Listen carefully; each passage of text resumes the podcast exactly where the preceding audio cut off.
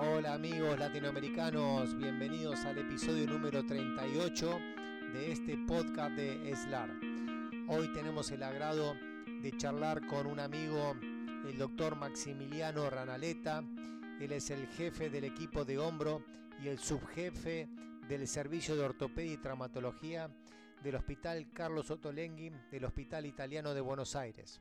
Ha escrito innumerables eh, trabajos científicos en sociedades nacionales, 74 trabajos científicos, en congresos y sociedades extranjeras, 32 trabajos científicos y ha hecho 30 relatos en congresos y sesiones científicas.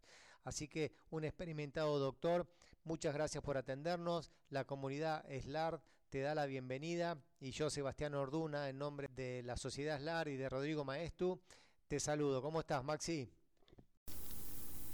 Todo bien, todo bien. Muchas gracias por la invitación. Es siempre un placer hablar con ustedes, así que muy complacido tener una charla informal y relajada. Bueno, gracias por atendernos y también un reconocimiento a tu papá, Leandro Ranaleta, que todos los que hicimos lo que hacemos, artroscopía, fue el padre de la artroscopía que nos enseñó todo desde, eh, sus, desde sus conocimientos y todas las charlas y, clases que tuvimos con él. Así que un, un, gran este, agradecimiento a tu papá. Muchas gracias, muchísimas gracias. Bueno, Maxi, vamos a hablar de un tema eh, que vemos habitualmente en consultorios, sobre todo ustedes que hacen eh, especialistas en hombro, y son las rupturas parciales del manguito rotador. Porque hablamos ya de rupturas eh, completas y hablamos de técnicas quirúrgicas y de lesiones tendinopatías también lo hemos hablado. Entonces, en el medio tenemos unas rupturas parciales que a veces no sabemos qué hacer, entonces por eso te contactamos, queremos hablar con un experto y con toda la experiencia que vos tenés. Entonces, empezá a contarnos primero cómo llega un paciente, si tiene las mismas sintomatologías que un paciente con rupturas totales y cómo afrontás el, diagnóstico. Esa es una, una, muy buena pregunta porque en general el paciente que tiene una ruptura parcial de manguito rotador, lo primero que yo debería destacar es que en general son pacientes más jóvenes que los pacientes que se presentan con una ruptura completa del manguito rotador. Así que una cosa interesante es sospechar la ruptura de manguito rotador en gente joven.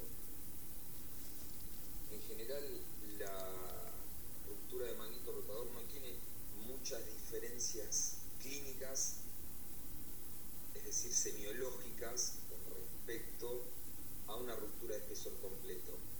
Exceptuamos de este grupo a las rupturas muy grandes donde el paciente sí tiene una pseudoparálisis que obviamente no se ve una ruptura parcial del manguito rotador, es patrimonio de las rupturas masivas o la pérdida de la fuerza, rotación externa o los, lag, que son patrimonio de las rupturas grandes, masivas, ¿no?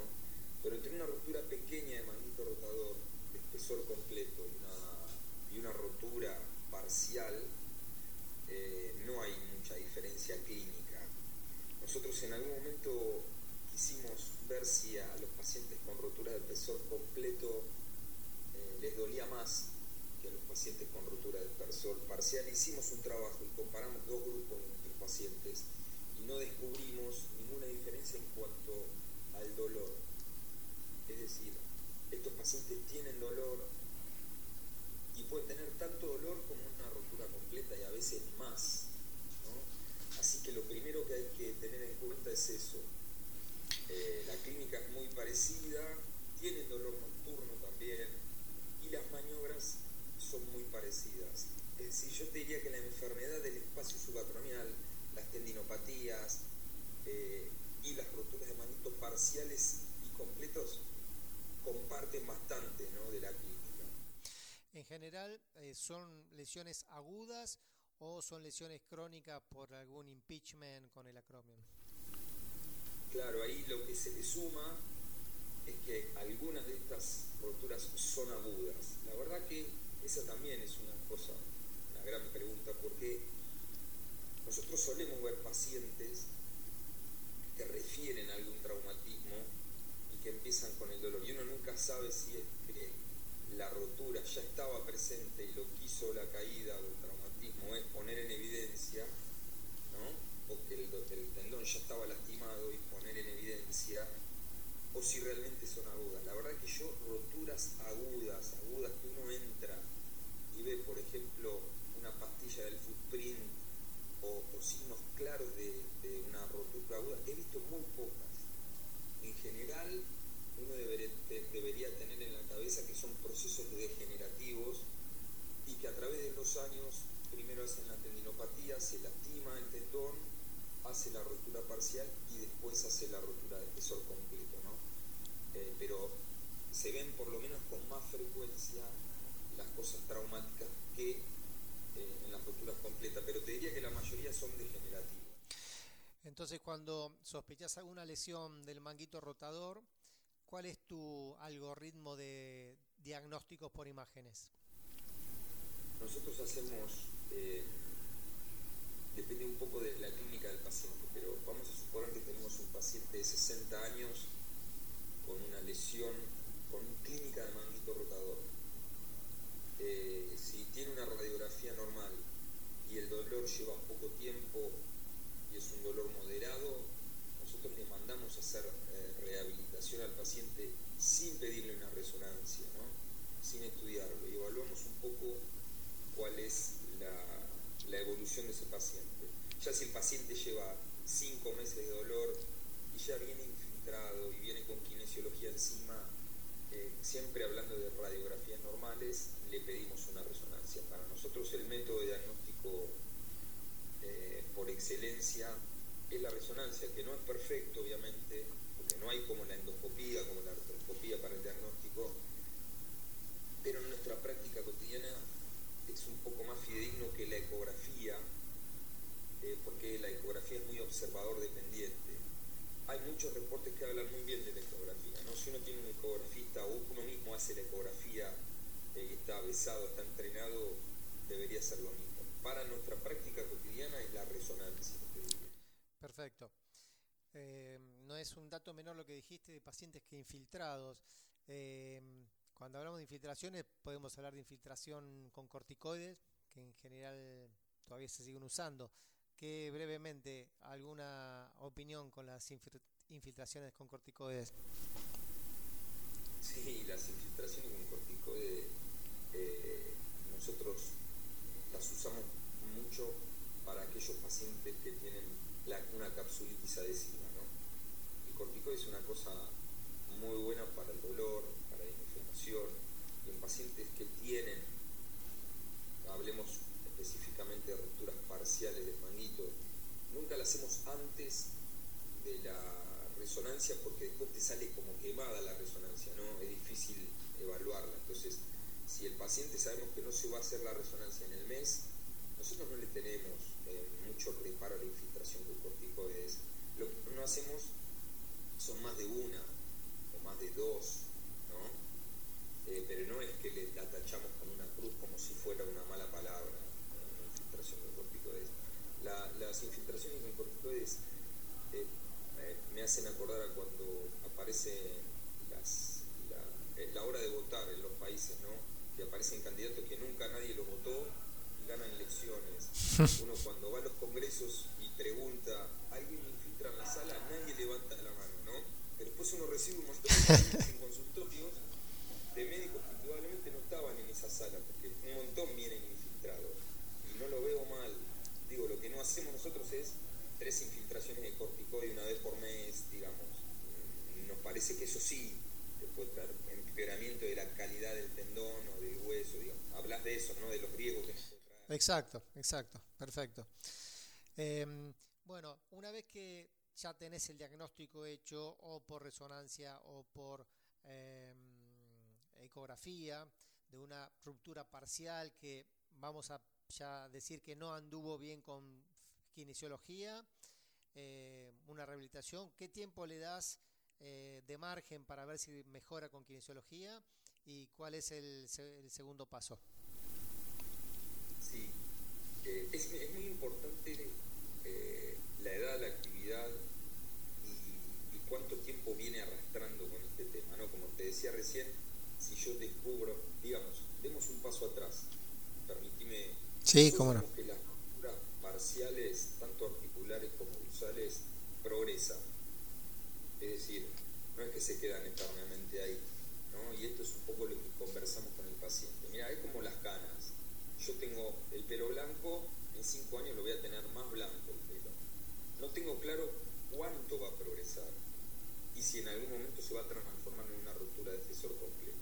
Entonces, para nosotros, la primera información para el paciente es decir, mira, tenés esto, si no hacemos nada y en dos años hacemos una nueva resonancia, esto por lo menos va a estar roto, como está ahora, o empeorar. Entonces, si el paciente tiene una muy mala calidad de vida eh, y está muy dolorido y tiene mucho dolor nocturno, la artroscopía con la reparación de la rotura parcial es la alternativa más fuerte. Si el paciente no está muy mal y tiene poca clínica, nosotros le ofrecemos una infiltración con plasma rico en plaquetas, una o más infiltraciones con plasma rico en plaquetas, teniendo en cuenta que las terapias biológicas en roturas parciales tienen peor resultado que en roturas de espesor completo. Hace poco nosotros publicamos un trabajo sobre el tema y a nosotros nos va mucho mejor con las tendinopatías sin roturas cuando hacemos PRP que cuando tienen una rotura parcial. Sin embargo, entra dentro del, arsenal terapéutico. Tiene varias ventajas el PRP y la principal es que no tiene efectos negativos sobre el tendón como sí lo tiene el corticoide. ¿no? Así que nosotros vemos un espacio ahí. Te diría que para nosotros, más que el tamaño de la rotura, eh, para decidir si hay que operarlo o no, es la clínica del paciente, es decir, lo mal que se siente. Excelente, perfecta aclaración. Em, primero, la, aclaración que hiciste del tratamiento con PRP de, em, plasma rico en plaquetas, que me parece que es un tratamiento biológico que hoy en día, bien indicado, funciona bien como tratamiento antiinflamatorio y también curativo. Eh, y bueno, otro punto importante también que, nos acabas de dejar, que, las lesiones parciales, eh, si no se reparan, también eh, van a evolucionar y pueden llegar a, a ser una lesión completa, ¿no? Mm, bueno, supongamos que ya decidieron hacer la, artroscopía diagnóstica y qué te puedes encontrar en el espacio subacromial también si hacen algún gesto o, algún cambio quirúrgico dependiendo cómo encuentren el acromio. Déjame que te, que te diga una, una situación muy especial que se ve muy poco, pero a veces se ve, es aquel paciente que tiene poca clínica, tiene una ruptura parcial de manito rotador, y te dice, bueno, yo che, no me quiero operar. Eh, nosotros en esos pacientes lo que les decimos es, mira, como tu lesión va a progresar, lo ideal sería entonces estudiarte periódicamente entonces lo citamos a los seis meses, lo volvemos a revisar y entre los seis meses y un año le volvemos a pedir una resonancia. Y le mostramos al paciente la evolución de su rotura para contarle, mira, esto está avanzando, ¿no? También lo hacemos con las roturas de espesor completo en los pacientes que, no, ven la necesidad real de operarse, eh, porque si la progresión de la enfermedad es rápida, crece muy rápido esa rotura, para nosotros esa sí es una indicación de reparación, aunque el paciente no tenga mucha clínica. Porque hay un, hay un momento dorado para operar al paciente que es cuanto mejor está biológicamente, ¿no? Exacto. Todos sabemos que un eh, no es lo mismo operarlo cuando vos descubrís que está roto, que después si, se extruyó, si tiene lesiones condrales, eh, si la calidad del menisco es, es peor, digamos, en el manguito pasa algo parecido. Así que quería hacerte ese apartado de aquellos pacientes en los que uno no se operan por la causa que sea.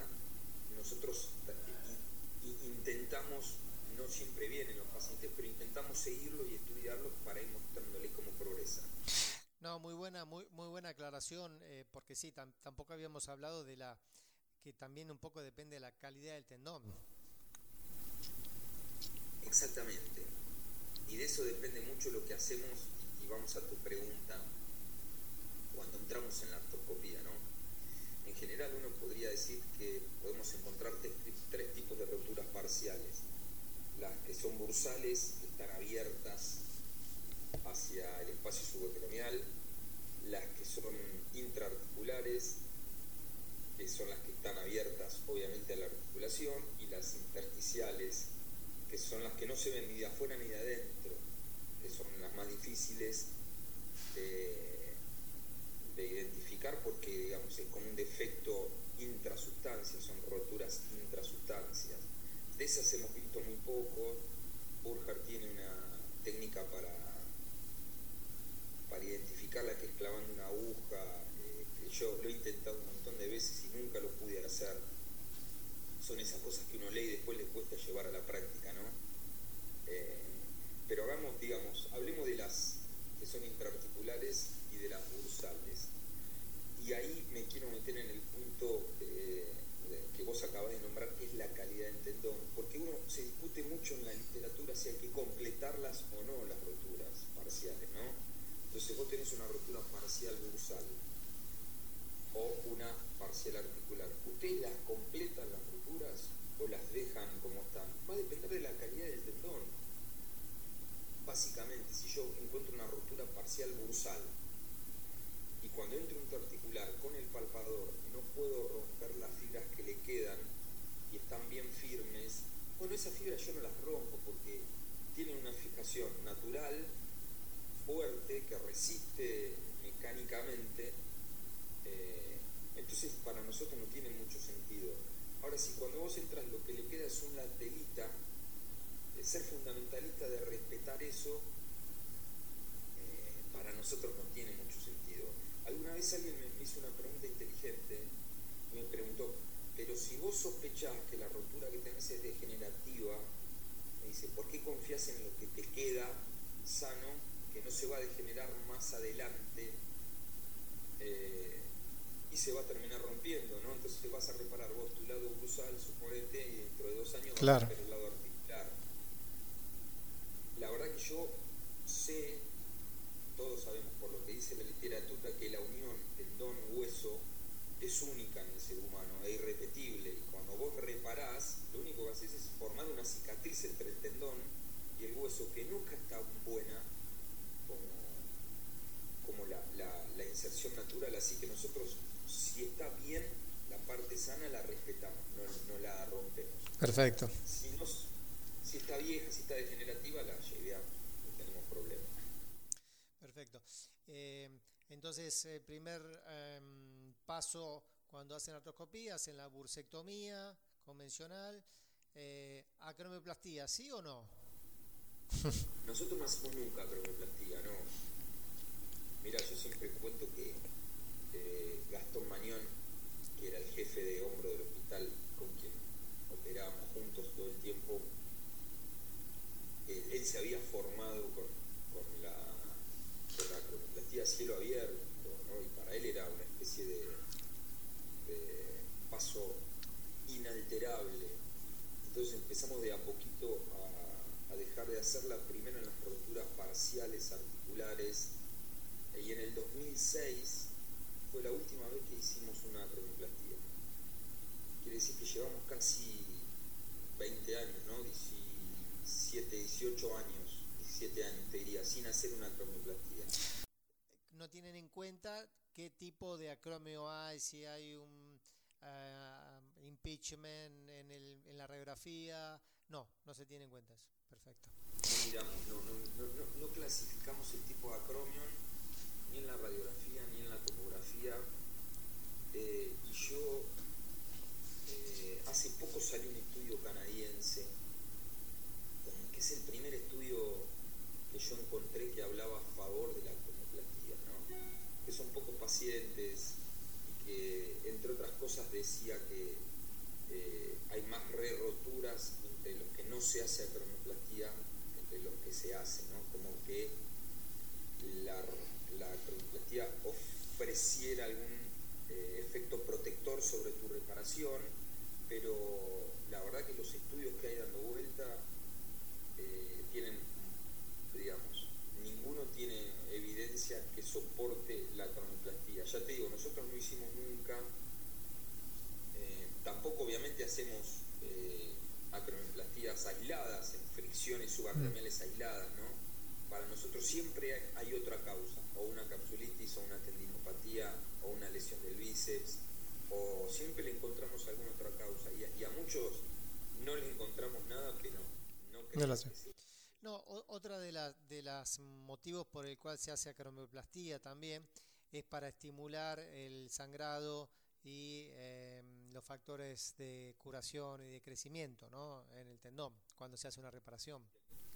Y muchos humanos eh, lo, lo, nombran como una de las, de las eh, ventajas de la cronoplastía. Lo real es que cuando vos ves entre los que hacen y los que no hacen la cronoplastía, la tasa de cicatrización es muy parecida, no hay diferencias significativas. ¿no? Entonces, eh, debo aclararte que no me parece un pecado capital hacer eh, una cronoplastía. Es decir, se habla mucho de que si vos haces una cronoplastía y cortás el ligamento, el hombro asciende y la pseudoparálisis. Y la verdad que esa es una, cosa extraordinaria en roturas masivas, irreparables, no en la rotura de todos los días. No me parece que uno le haga un daño eh, terrible al hombro haciendo una cronoplastía, menos artroscópica hacen hoy, teniendo en cuenta que la cronoplastía se describe en la década del 70 y se hizo durante 50 años y todos los cirujanos de hombro, digamos, la repitieron en millones de pacientes en el mundo y las complicaciones reportadas sobre eso es muy, muy pequeña. Pero debo serte sincero en que eh, en nuestro grupo de trabajo no forma parte del arsenal terapéutico. Perfecto. Eh, ¿Y qué tipo de reparación eh, realizan con las rupturas parciales? ¿Depende si es bursal o articular? ¿Y si hacen anclajes o suturas? Este, contanos un poco el tipo de, suturas que hacen. Para nosotros, una cosa muy importante cuando uno repara una rotura de manguito, pero una rotura de manguito parcial también, eh, y ahí también la literatura es, confusa, es eh, preparar bien la huella de inserción, ¿no? Es decir, trabajar sobre el, hueso, shavearlo, que sangre, que uno vea hemos pasado por varias etapas, ¿no? el shaving, las microperforaciones, y si bien no hay estudios que digan, eh, no, mira, esto es radicalmente mejor si vos le haces microperforaciones, nosotros lo trabajamos así. Eh, creemos que todavía el poder estadístico de los estudios que hay dando vuelta no pueden demostrar una ventaja, eh, pero para nosotros el principal paso es ese, ver, resecar no grandes resecciones de tejido tendinoso, pero sí shavear el tendón, shavear y estimular la huella de inserción del tendón. El segundo paso, sobre todo en las roturas parciales articulares, es ver la relación en las articulares que hay con la porción larga del bíceps. Porque muchas veces las roturas parciales articulares son muy anteriores y cuando se están en contacto con el bíceps, muchas veces el bíceps está inestable, entonces uno lo puede subluxar hacia externo, que en la posición que uno los opera, si es en silla de playa en cúbito lateral, eh, no se ve porque está estático, digamos, pero tratamos de tomarlo y hacerlo dinámico, porque si el bíceps está inestable o está lastimado, hacemos la tenotomía, tenodesis del bíceps. Esos son los primeros dos, dos pasos. Y después sí dividimos claramente lo que son roturas parciales articulares y roturas parciales bursales. Durante un montón de años eh, nosotros no existían anclajes eh, como hay ahora de menor tamaño. Entonces lo que hacíamos era, para las roturas bursales, poner un anclaje lo más lateral posible y hacer una especie de nudo digamos, con uno de los hilos hacer un colchonero y con el otro hilo hacer un punto simple sobre el colchonero. Entonces te quedaba la fila medial insertada con el tejido propio y la lateral la hacíamos con un solo punto, con un solo anclaje, perdón, que había anclajes de 5 por 5 o de 5, no, existían los anclajes todos sutura, entonces eso fue nuestra primera configuración, un solo anclaje para las varusales y un solo anclaje para las articulares, le hacíamos una incisión al tendón para las articulares, poníamos el arpón lo más pegado al cartílago articular posible, porque para nosotros es muy importante que la huella de inserción quede libre de anclajes. ¿Está? Sí. conceptualmente, digamos, si yo tengo una rotura de manguito y pongo un solo arpón y lo pongo pegado al cartílago, ¿dónde se va a pegar el tendón? ¿No? Entonces, nosotros queremos dejarle entre el cartílago que está acá donde nosotros ponemos nuestro arpón un espacio para que el tendón apoye y cicatrice. Exacto. tratamos de ser lo más, probando hasta dónde llega el tendón, lo más lateral posible y a veces en la cara lateral del húmero lo podemos poner porque baja perfecto el arpón para dejar la huella de inserción. Entonces nuestra primera configuración fue un anclaje y un anclaje. Cuando aparecieron los anclajes, por ejemplo, todo sutura, eh, empezó a aparecer la configuración que para mí es la ideal hoy, que es, situémonos en una ruptura parcial articular, poner un anclaje, todo sutura, bien pegado sobre el cartílago y vincularlo con un anclaje, ya así de 5 o de 4, 4,5, bien lateral, para que los hilos aplasten bien con los tapes la, rotura parcial. Entonces ya no tenemos, como hacíamos antes, una, presión puntual sobre el, tendón, sino que tenemos una especie de matriz arriba que nos está apretando. Y con respecto a la rotura parcial bursal, algo parecido, si uno tiene una sutura para hacer la fila medial, la puede usar y lo vincula con una fila lateral y ya no ocupas todo, todo el tendón. Pero los artículos que tenemos publicados, tanto de parciales bursales como de articulares, son con la configuración anterior que te decía, un solo anclaje para, para cada una de las roturas.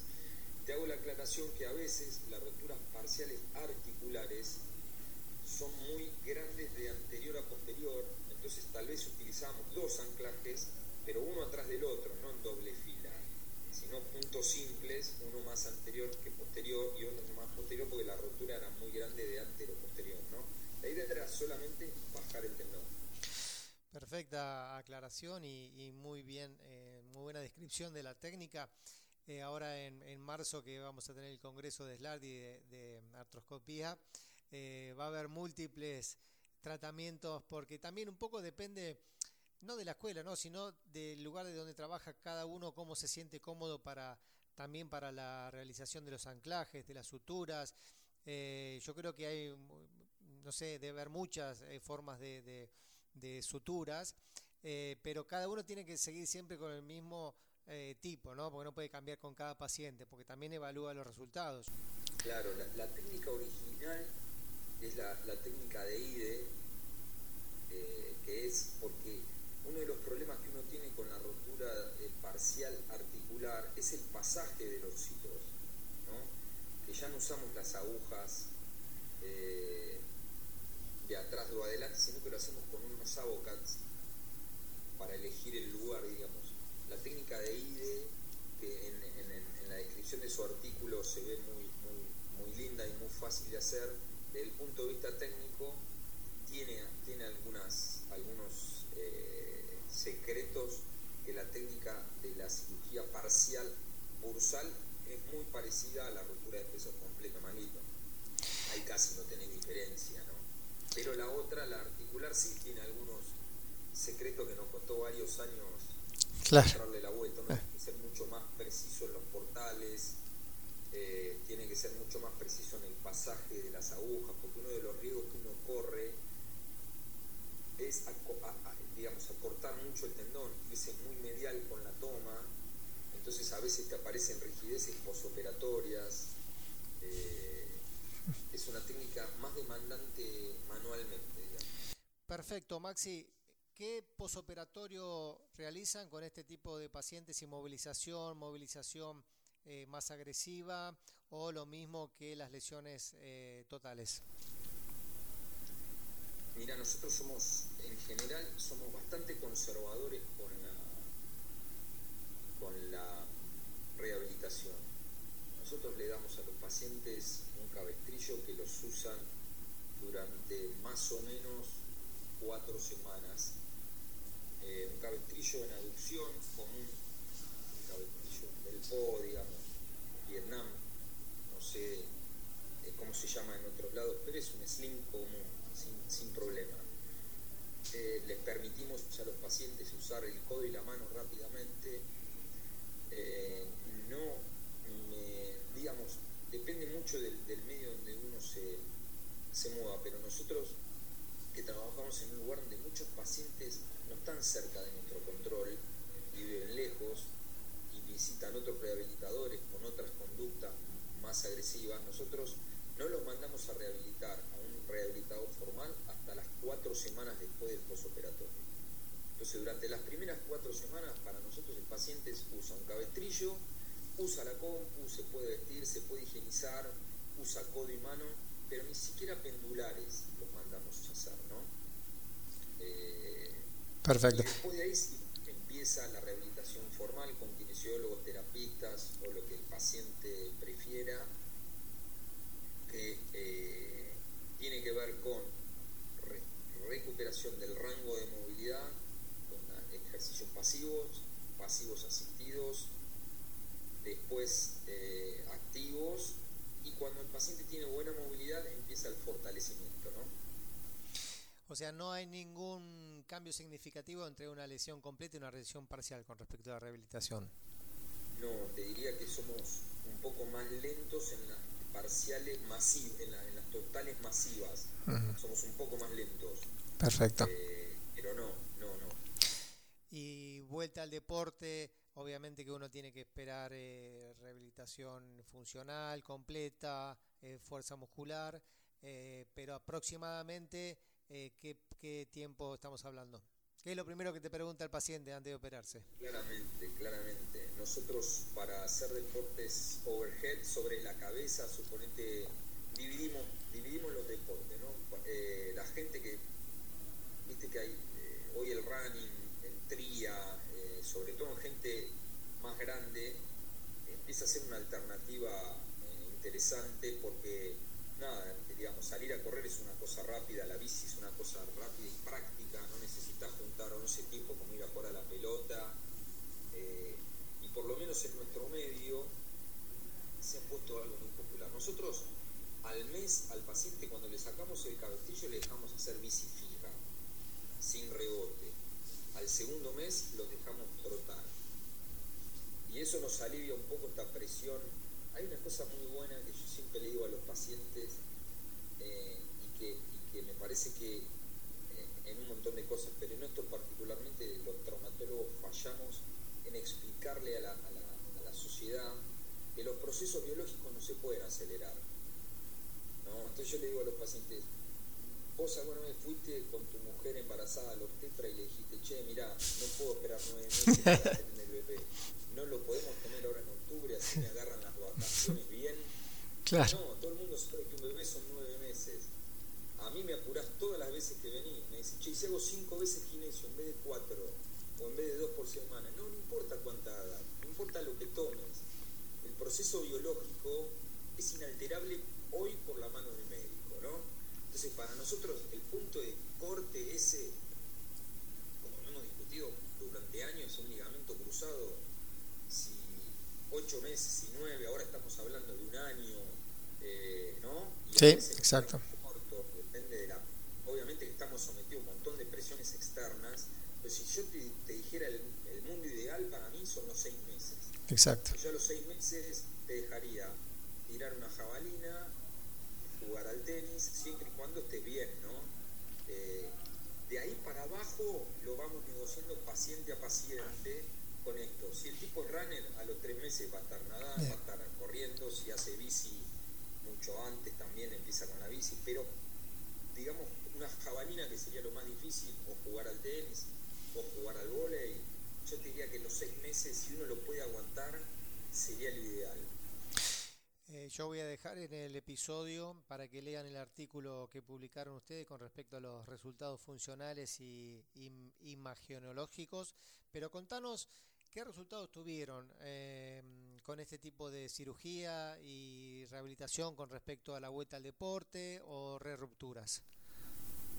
Mira, nosotros eh, tenemos varios laburos porque a medida que fueron pasando los años fuimos viendo eh, varios aspectos. Pero si yo te tuviera que decir lo que nos pasó con la, con la rotura parcial bursal, que es una de las más comunes, nosotros analizamos eh, ya hace unos años, que fue en el 2017 que eh, publicamos en el Arthroscopy una serie de 70 y pico de casos, creo que eran 74 pacientes, y lo más interesante primero es que la edad promedio de esos pacientes fue de 55 años. Es decir, fue mucho más baja, por lo menos 10 años menos que el promedio de las roturas de visor completo. Y ahí hay un buen dato. 10 eh, años. Nosotros las roturas de visor completo tienen alrededor entre 65 y 70, estos tuvieron 55. Eh, obviamente que todos se operaron básicamente por dolor todos estos pacientes están operados con las técnicas que hablábamos hoy y nosotros encontramos una mejora significativa para que te des una idea del score de ACES del American Shoulder and Elbow, una mejora de, 40 puntos a 86 puntos, de LUCLA de 15 a 30 puntos y el dolor bajó de casi 7 a 1, ¿no? a 0,7. Es decir, hemos tenido eh, buenos resultados con respecto a, la evolución clínica. Una de las cosas que siempre da miedo que es la rigidez postoperatoria, tuvimos pocas, tuvimos tres pacientes eh, y ninguno tuvo que ser reoperado. ¿no? Eh, nosotros seguimos estos pacientes durante 40 meses en promedio eh, y en ninguno de estos pacientes, que es un poco retomamos el tema del principio, hicimos acromioplastia, ¿no? No hubo acromioplastia en este grupo. Es decir, los resultados de estos pacientes es una mejoría franca del dolor y una vuelta al deporte en la, mayoría de los pacientes. Lo que tenemos que, nos queda por dilucidar todavía es qué pasa con estos hombros a largo plazo, ¿no? porque estos son 40 meses, eh, eh, son, digamos, no es a 10 o 15 años esos son trabajos muy difíciles de hacer. Sí, el seguimiento, claro, exacto, el seguimiento del paciente a largo plazo es, lo más difícil de, encontrar. Pero tenemos más o menos los mismos datos para los dos grupos, tanto articulares como, como bursales. Bueno, Maxi, muchísimas gracias. La verdad que creo que hemos tocado todo el tema de forma excelentemente didáctico. Lo, lo heredaste de tu papá Contame si te quedó algún tip, algún eh, algo que quieras eh, eh, algo que quieras este, aportar con respecto a que te haya quedado. Sobre todo para la gente más joven, que hay una cosa básica en, ortopedia, pero en general en medicina. Cuando uno, digamos, cuanto peor está el paciente que uno va a tratar quirúrgicamente, más chance tenés de que el paciente ande bien. Hablamos clínicamente, no operemos resonancias, porque el posoperatorio del manguito rotador, todos sabemos que un tipo que se opera de una, digamos, para mí los mejores, los, cirujanos eh, más agraciados dentro de la ortopedia son los que hacen cadera. El tipo entra a la cirugía que no puede caminar, no llega al baño, al otro día está divino, abraza a los médicos, le besan las manos. Vos operás un manguito rotador y al otro día el tipo está peor que antes de operado. Y pasan cuatro días y le duele, y hay veces que pasa un mes y le duele, ¿no? Entonces, no nos dejemos llevar tanto por las imágenes. La famosa frase, la clínica es soberana. Operemos clínica, pacientes con clínica. Ahí van a tener buenos resultados. Todos estos pacientes que yo les muestro tenían scores muy bajos. Entonces, como hay gente que en el día a día no anda bien, no puede dormir, no puede comer, cuando vos lo, lo tomás al final de tu seguimiento, esos tipos mejoraron mucho, ¿no? Entonces, ojo porque la artroscopía de hombro, el manguito en particular, es una cirugía que hasta que se transforma en ganadora pasa un montón de tiempo.